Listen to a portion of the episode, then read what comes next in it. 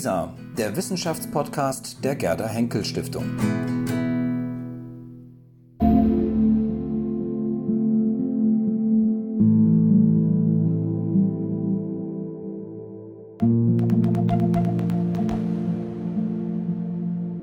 Ja, ich habe jetzt die Gelegenheit, mit Professor Dr. Philipp Felsch zu sprechen. Wir sind auch hier auf der Tagung im ZAS, im Center for Advanced Studies in München bei der Tagung ähm, Repräsentation, neue Formen politischer An- und Fürsprache. Und gestern haben wir einen Vortrag gehalten, da ging es um die Relevanz von Traumata, beziehungsweise die Erzählung über Traumata in der heutigen Gesellschaft. Und ähm, da war eine Passage in Ihrem Vortrag, die fand ich sehr interessant, weil das ein Thema ist, was mich auch sehr beschäftigt. Da ging es sozusagen um die Feststellung, dass es ähm, ja, einen Trend gibt, einen verstärkten Trend zur Bezugnahme auf Vergangenheit, also auch auf verdrängte Erfahrungen haben Sie es, glaube ich, auch genannt. Ähm, ist das dieser Rückbezug auf die Vergangenheit in gegenwärtigen Erzählungen, ist das etwas Neues? Ist das ein neuer Trend? Gab es das nicht eigentlich schon immer? Was macht das spezifisch neu daran für Sie aus? Zunächst mal zum, zum Trauma, zum Traumaplot, ganz kurz, um dieses Thema zu finden. Ähm, den Begriff habe ich aufgegriffen äh, aus dem New Yorker, da gab es vor kurzem äh, den Artikel der Literaturkritikerin, ähm, die den Traumaplot als dominante Erzählform unserer Gegenwart diagnostiziert hat. Traumaplot heißt, ein Protagonist, eine Protagonistin steuert nicht in eine offene Zukunft hinein. Das wäre so der klassische Romanplot des 19. Jahrhunderts gewesen, der sogenannte Marriage Plot. Ja. Ähm, wer mit wem gibt es am Ende eine glückliche oder unglückliche Ehe, also eine ungewisse Zukunft ähm, verleiht der Geschichte ihre Spannung. Im Traumaplot ist es genau umgekehrt. Ähm, wir haben eine Story und in diese Story bricht dann eine verdrängte, vergessene, eben wiederkehrende, wieder aufbrechende, traumatische Vergangenheit herein, der sich dann die Protagonisten stellen müssen. Und das verleiht der Geschichte die Spannung, denn von Anfang an ist häufig eben auch klar, mit dieser Person ist irgendwas nicht in Ordnung.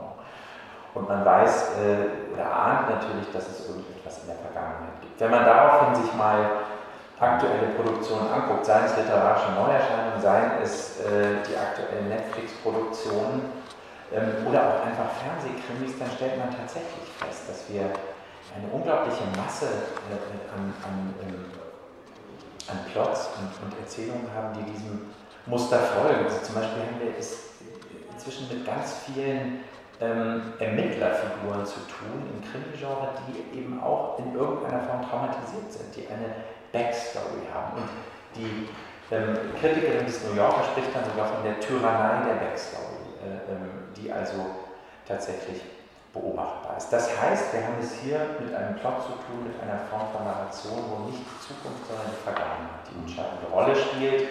Das ist generell beim Trauma so. Ja?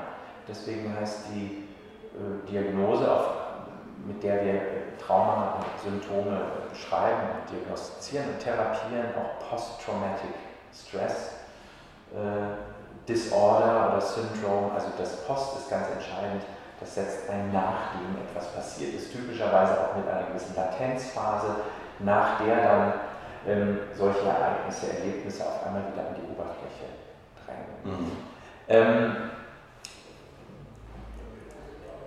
ich, das Trauma, ähm, das ist für mich auch ein bisschen eine offene Frage, dass jetzt dieses Traumaplot als dominante Erzählung unserer Gegenwart diagnostiziert wird.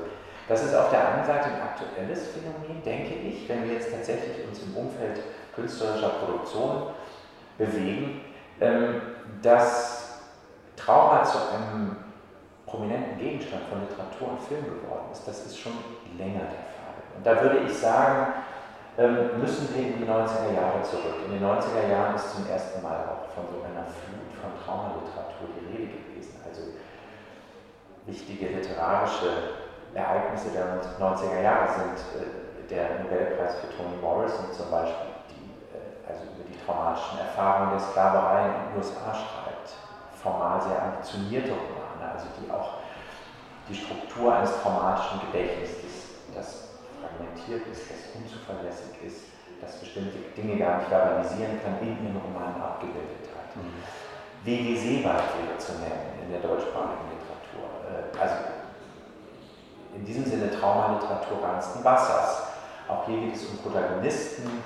Ähm, Austerlitz zum Beispiel, das ist der Roman, wo das wahrscheinlich am deutlichsten durchgeführt wird, in der Namen der Erzähler also von dieser traumatischen Erinnerung berichtet. Ähm, er stößt auf ähm, Gebäude, äh, bestimmte Geografie, ähm, die dann diese traumatische Vergangenheit wieder zum Leben erwecken. Das heißt, die seewaldschen Landschaften sind auch von Vergangenheit gesättigt. Mhm.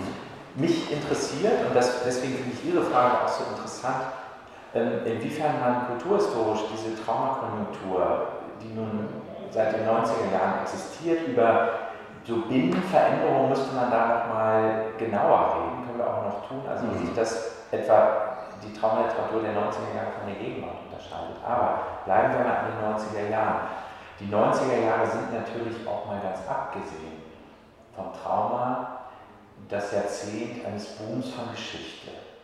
Nun haben wir, ähm, verbinden wir heute gerade mit den 90er Jahren viel dieses geflügelte Fukuyama-Wort vom Ende der Geschichte, also die Zäsur 1990, der Zusammenbruch der kommunistischen Welt, ähm, die Annahme der liberalen Welt, sie sei jetzt äh, der Weisheit letzter Schluss und äh, Geschichte wäre nur noch eine Ausbreitung dieses Systems über den Rest des Erdballs, also insofern keine Geschichte, die diesen Namen verdient.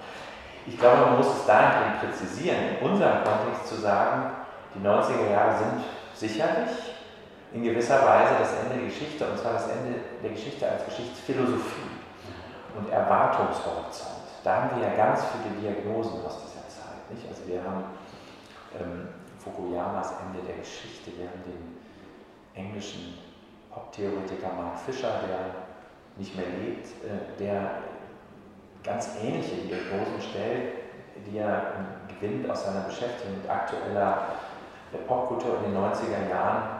Der spricht da von Capitalist Realism zum Beispiel. Ja? Also Kapitalismus, äh, das gesellschaftliche System. Ähm, der liberalen kapitalistischen Demokratie kennt keine Alternativen mehr. Das wäre auch so eine ähm, Diagnose vom Ende der Geschichte. Hans-Ulrich Gumbrecht, der Romanist aus Stanford, die breite Gegenwart, das ist auch ein Konzept aus den 90er Jahren, das wäre auch so eine Form, mhm. dieses Ende der Geschichte zu diagnostizieren. Und man kann natürlich jetzt sagen, ähm, dass das eigentlich die letzte Form der Geschichtsphilosophie ist, bis in unsere Gegenwart hinein. Diese sich immer aufs Neue perpetuierenden Postdiagnosen, die haben wir ja bis heute, mhm. aber die gehen sehr stark in den 90er Jahren mhm. los. Ähm, auf der anderen Seite gibt es ein, eine Rückkehr von Geschichte in den 90er Jahren, und zwar von Geschichte nicht als Geschichtsphilosophie, nicht als Erwartungshorizont, sondern von Geschichte als Vergangenheit. Ähm, das kann man schnell auch auf Begriffe bringen. Deutschland hatte sich schon in den 80er Jahren dieser Begriff der Geschichtskultur eingebürgert. Das hat vielleicht in der Bundesrepublik auch damit zu tun gehabt, dass wir einen Historiker haben als Bundeskanzler Helmut Kohl. Also der Boom von Museumsneubau, überhaupt die Wahrnehmung der Geschichte in der öffentlichen Debatte. Das ist etwas, was in den 90ern und auch schon in den 80ern äh, ganz, ganz stark wird. Mhm. Dann haben wir natürlich die großen Diskussionen um den Zweiten Weltkrieg und den Holocaust und die Bewertung dieser Ereignisse.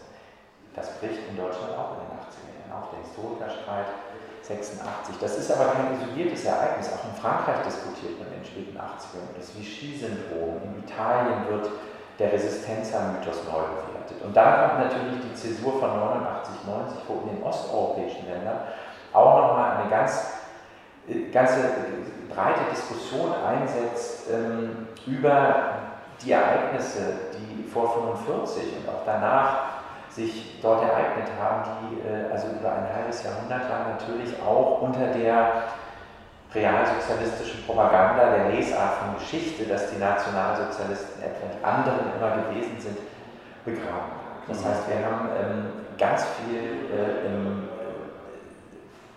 Hans Magnus Enzensberger hat das damals, ähm, und zwar europaweit vom Aufbrechen einer, der hat vom Aufbrechen einer kollektiven Amnesie gesprochen. Und das kennzeichnet auf einmal andere Ebenen. Ähm, diese Zäsur von 1989, 90.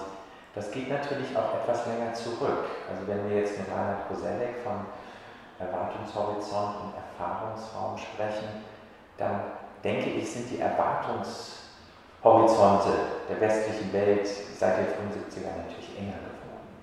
Club of Rome, ähm, der Verlust ähm, oder das Fragwürdigwerden eines, eines stabilen Vertrauens in die Zukunft, ähm, Ende des Wachstums. Alle diese Diskussionen haben natürlich Zweifel gesät an ähm, einer gesellschaftlichen Orientierung, die so ganz zukunftsfroh in die, in die Gegenwart geguckt hat, wenn ich jetzt mal etwas normativ mhm. formuliere. Ähm, das heißt, da beginnt der Erwartungshorizont schon, schon zusammen zu schrumpfen, könnte man vielleicht die, zumindest in der linken, unter linken bundesrepublikanischen Intellektuellen, die dominante Geschichtsphilosophie des Marxismus in seinen verschiedenen Spielarten wird da brüchig. Und in den 80er Jahren tritt dann, glaube ich, eben, ähm, und wie das genau zusammenhängt, müsste man noch genauer untersuchen. Es gibt, ist natürlich auch schon untersucht worden, tritt dann eben auf einmal dieser Boom von Geschichte als Vergangenheit dazu. Ja. Und insofern ist das traumatisierte Subjekt in den 90er Jahren ein Subjekt, was in gewisser Weise vielleicht auch ein Protagonist von, von, von äh, Film und, und, Literatur, ein Subjekt, was dem Gesamtzustand der europäischen Kultur äh, im, sowohl im Westen als auch im Osten äh, entspricht, wo eben auch eine traumatische, verschwiegene, mit bestimmten schablonenhaften, in der Nachkriegszeit gewonnenen Erzählungen zugedeckte Geschichte wieder aufbricht. Also wenn Sie so wollen, ein gesamtkulturelles Trauma. Mhm. Ähm, und ich glaube, das macht die Attraktivität und die Anschlussfähigkeit dieser Traumageschichten und dieser Traumaplots in den 90er Jahren in gewisser Weise auch seit den 90er Jahren aus. Mhm. Wunderbar, jetzt haben Sie wirklich ein ganz breites Tableau äh, ausgelegt. Ähm, da kann man jetzt an vielen Sachen einhaken. Ich möchte ähm, nochmal auf den Begriff, das fand ich ganz interessant, sozusagen eine zentrale Figur in der, ähm, Traum, im Traumaplot ist sozusagen die Backstory, haben Sie gesagt. Ähm, meine Frage ist, was ist eigentlich die Backstory, wenn wir mit diesen Begriffen arbeiten, die wir aus der Geschichtswissenschaft kennen? Ist das eher Vergangenheit? Ist das Geschichte oder ist das Erinnerung? Also das sind so drei zentrale Begriffe, glaube ich, wo auch heute sehr viel drum gerungen wird. Was verstehen wir eigentlich darum, wenn wir sozusagen den Blick zurückmachen? Ist das wie gesagt, Geschichte, wie wir es bisher oft verstanden haben. Ich hatte das Gefühl, dass das so ein bisschen verlagert, sozusagen von dem Begriff der Geschichte, ähm, entweder zu einem etwas viel diffuseren Begriff wie Vergangenheit oder eben sozusagen fast ein bisschen eher ein politisch auch mit aufgeladener Begriff wie Erinnerung, der sozusagen nochmal eine ganz andere Facette aufmacht, wo es möglicherweise auch darum geht, dass eben diese Backstory auch eine Ressource wird, sozusagen eine gesellschaftspolitische Ressource zur Ermächtigung von dem, was möglicherweise vergessen wurde bisher oder was nicht erinnert wurde, was nicht Teil der Geschichte war, was nicht in unserer Vergangenheitsrezeption sozusagen inkludiert war. Mhm. Ähm, wie würden Sie das austarieren, diese drei Begriffe? Das ist ein ganz entscheidender Punkt. Ähm, und da sind wir wieder in den 90er Jahren, die wir, glaube ich, uns angucken müssen, um diese Konstellation zu verstehen, die in gewisser Weise natürlich bis in die Gegenwart fortexistiert, aber in den 90er Jahren beginnt sie und da ist sie auch sehr deutlich. Ähm, es gibt in den 90er Jahren den großen Trend äh, in der Geschichtswissenschaft, in den Geisteswissenschaften, Kulturwissenschaften generell, ähm, das kulturelle Gedächtnis äh, zu erforschen. Das ist ein neues Paradigma aus dieser Zeit. Das beginnt auch in den 80er Jahren, läuft genau parallel zu diesem Geschichtsboom, über den wir jetzt sprechen. Das kulturelle Gedächtnis, die kollektive Erinnerung ähm, wird zu einem komplementär, man könnte aber auch sagen Konkurrenzbegriff von Geschichte. Deswegen gibt es dann, und zwar auch nicht nur im deutschsprachigen Raum, in den USA natürlich auch, in der, in der angloamerikanischen Geschichtswissenschaft, ähm, symptomatisch wäre ein neues äh, Journal, History and Memory zum Beispiel, ja, was in den 90er Jahren ein ganz wichtiges Journal wird für die amerikanischen Geschichtswissenschaften, wo der Titel sagt es, das Verhältnis von Geschichte und von Erinnerung und Gedächtnis austariert wird. Und ähm, Geschichte ähm, ist etwas, was zunächst einmal der Rekonstruktion der historischen Faktizität verpflichtet ist, also einer bestimmten Idee von historischer Objektivität zum Beispiel. Gedächtnis ist subjektiv. Mhm. Und in den 90er Jahren, erst in den 90er Jahren, beginnt die Geschichtswissenschaft sich vermehrt nicht mehr nur für die historische Faktizität zu interessieren, die entsprechenden Erklärungen und Erzählungen, die die Historiker anbieten, um diese Fakten irgendwie in einen sinnvollen Zusammenhang zu bringen, sondern auch für die Überlieferung der historischen Erinnerung, die eben zunächst einmal mit Fakten, Faktizität gar nichts zu tun hat, sondern mit subjektivem Erleben, also etwas hochpersonalisiertes, subjektives ist. Und da kann man sich auch wieder fragen, warum erlebt das historische, das kulturelle Gedächtnis so einen Boom in den 80er und 90er Jahren? Das muss man natürlich zusammenbringen, auch mit diesem Aufbrechen der traumatischen ähm, europäischen Vergangenheit ähm, des Zweiten Weltkrieges und des Holocaust. Ähm, wir haben schon über, die, äh, über den Historikerstreit und seine Pendants in anderen Ländern gesprochen. Ähm, die 80er und 90er Jahre sind auch die Zeit, in der die Figur des Zeugen, des historischen Zeugen, und hier meine ich jetzt von, als paradigmatische Figur der Überlebenden des Holocaust, auf einmal so eine große Bedeutung gewinnt.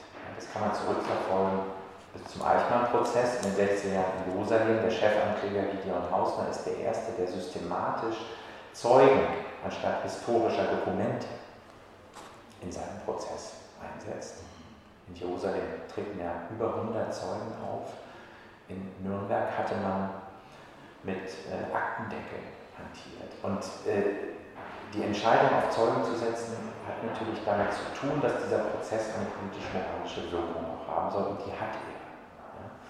Das sind also ähm, Zeugen, die sind traumatisiert äh, ähm, ähm, und das ist etwas Neues dann haben wir in den 17 und 18 Jahren weitere entscheidende Zäsuren, äh, die Fernsehserie Holocaust, dann natürlich Claude Lanzmann mit Shoah, dann Spielberg auch, der wichtig ist. In den 90er Jahren haben die großen Zeugen-Dokumentationsprojekte in dieser Zeit. Der Zeitzeuge ähm, wird zu einem, also die, die, der Zeuge, die Zeugen bekommen natürlich da auch eine gesellschaftliche Funktion auferlegt wenn Sie so wollen, ob Sie wollen oder nicht, nämlich als Träger dieser katastrophischen, unausdenkbaren, kollektiven Vergangenheit zu fungieren. Die sind im Grunde aufgefordert, auch Zeugnis abzulegen, öffentlich Zeugnis abzulegen, sich dokumentieren zu lassen.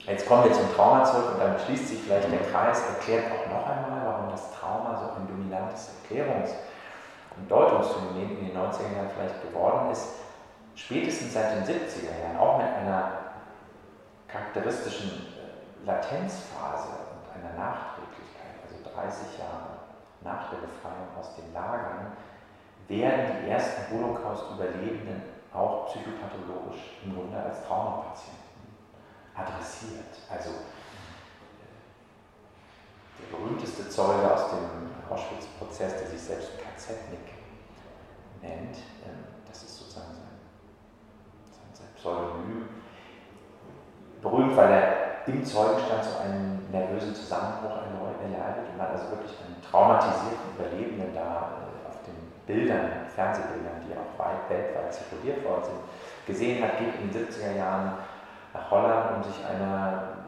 LSD-basierten Psychotherapie zu unterziehen. Und auch in den USA werden die Holocaust-Überlebenden eben auf einmal als traumatisiert, ganz explizit begriffen. Primo Levi ähm, spricht von Trauma eigentlich erst in seinem letzten Buch, äh, die Ertrunkenen und die Geretteten oder so ähnlich heißt es. Ja? Also in früheren Büchern gibt es nicht diesen expliziten Bezug auf die Traumatologie und auf die traumatischen Erinnerungen.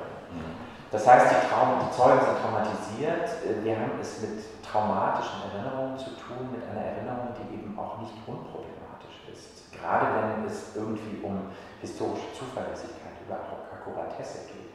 Aber darum geht es gar nicht mehr. Sondern es geht jetzt auch etwa bei einem äh, den, für die 90er Jahre wichtigen Historiker wie Dominic LeCapra, der also ganz stark äh, das, die Erforschung des historischen, der historischen Erinnerung, der kollektiven Erinnerung betreibt und das auch gerade im Bereich der, der Holocaust-Geschichtsschreibung das theoretisiert, es geht jetzt auch darum, dass der Historiker einen Weg findet, um mit dieser traumatischen Erinnerung irgendwie verantwortungsvoll umzugehen. Das heißt, es geht auf einmal um Werte wie Einfühlung. Ähm, nicht zuletzt ist dieser Diskurs deswegen auch im Rahmen unserer Konferenz interessant gewesen, um Fürsprache, um Empathie, anstatt um den distanzierten Gestus äh, historischer Objektivität. Ja. Man kann beobachten, wie sich zumindest in dieser Zeit, also im Boom dieser Forschung des kollektiven Gedächtnisses und der, der, der Holocaust-Studies in den 90er Jahren Geschichtswissenschaft tatsächlich auch einem therapeutischen Prozess näher. Denn die Talking Cure, also das Aussprechen, das Wiederaussprechen der, der, der traumatischen Erinnerung, ist natürlich, das wissen wir aus der Psychoanalyse, auch möglicherweise dazu geeignet, um therapeutische Effekte hervorzurufen. Und davon begleitet uns viel bis, unser, bis in unsere Gegenwart.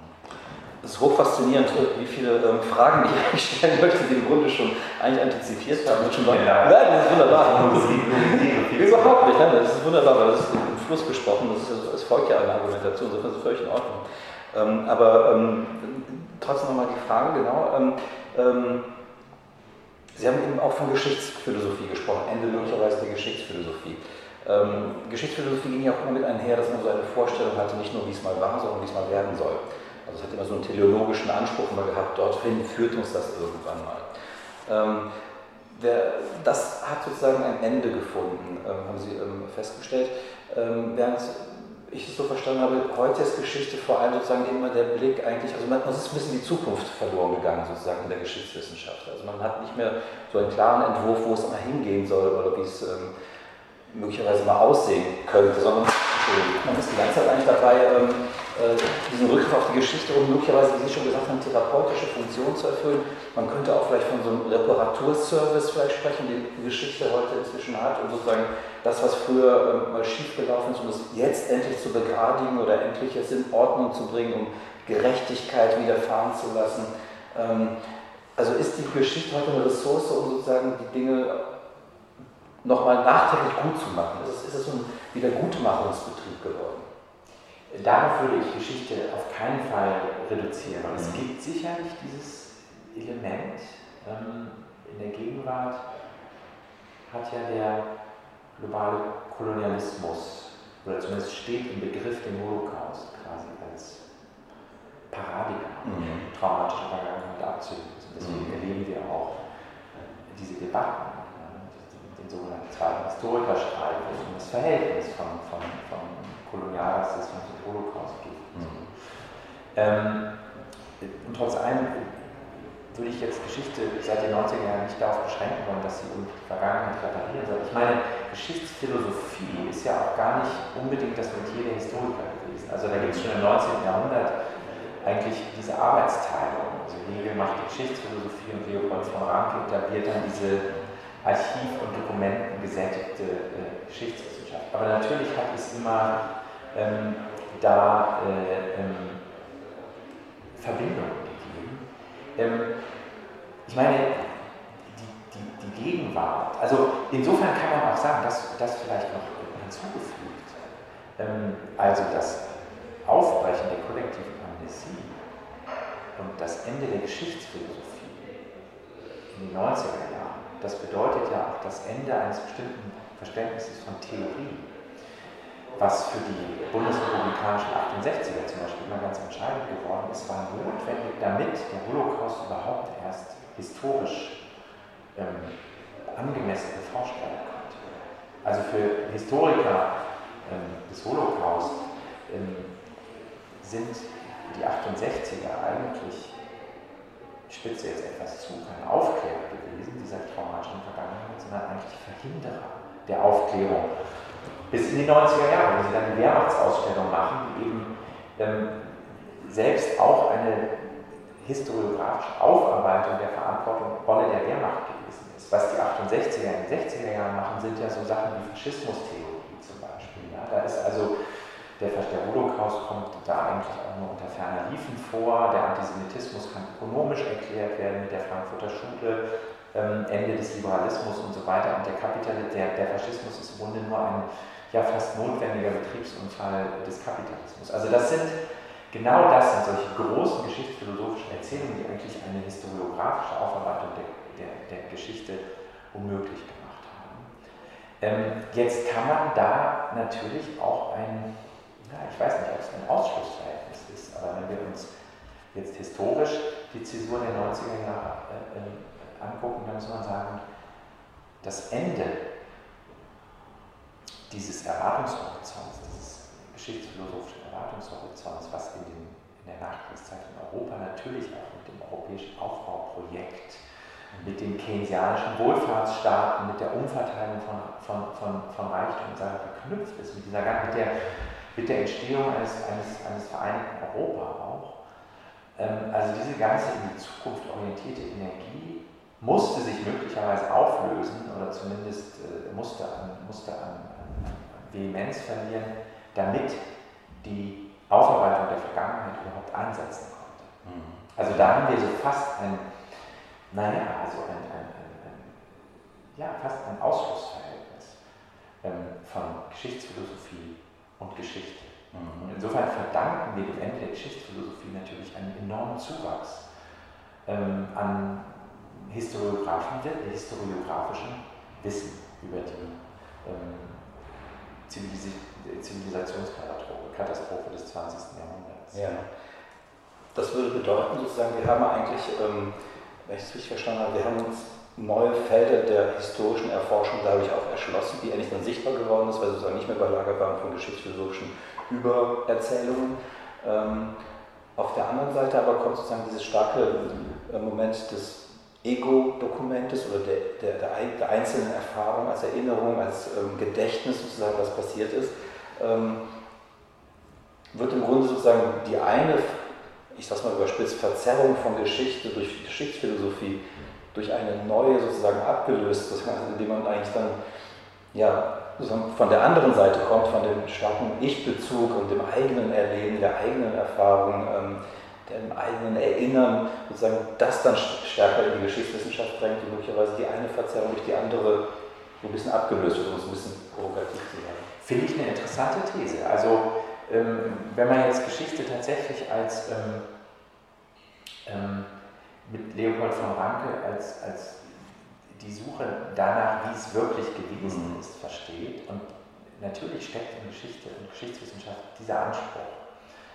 ähm, dann könnte man das natürlich so formulieren, also dass diese Überformung ähm, von Historiografie durch Geschichtsphilosophie ein Stück weit äh, auch ersetzt worden ist, also zumindest in dieser Zeit, ähm, durch so einen ganz starken Subjektivismus und eine Personalisierung von Geschichte in diesem enormen Interesse an, ähm, an, solchen, an solchen Gedächtnisphänomenen als Gegensatz zur Geschichte. Ja, das finde ich eine interessante Idee.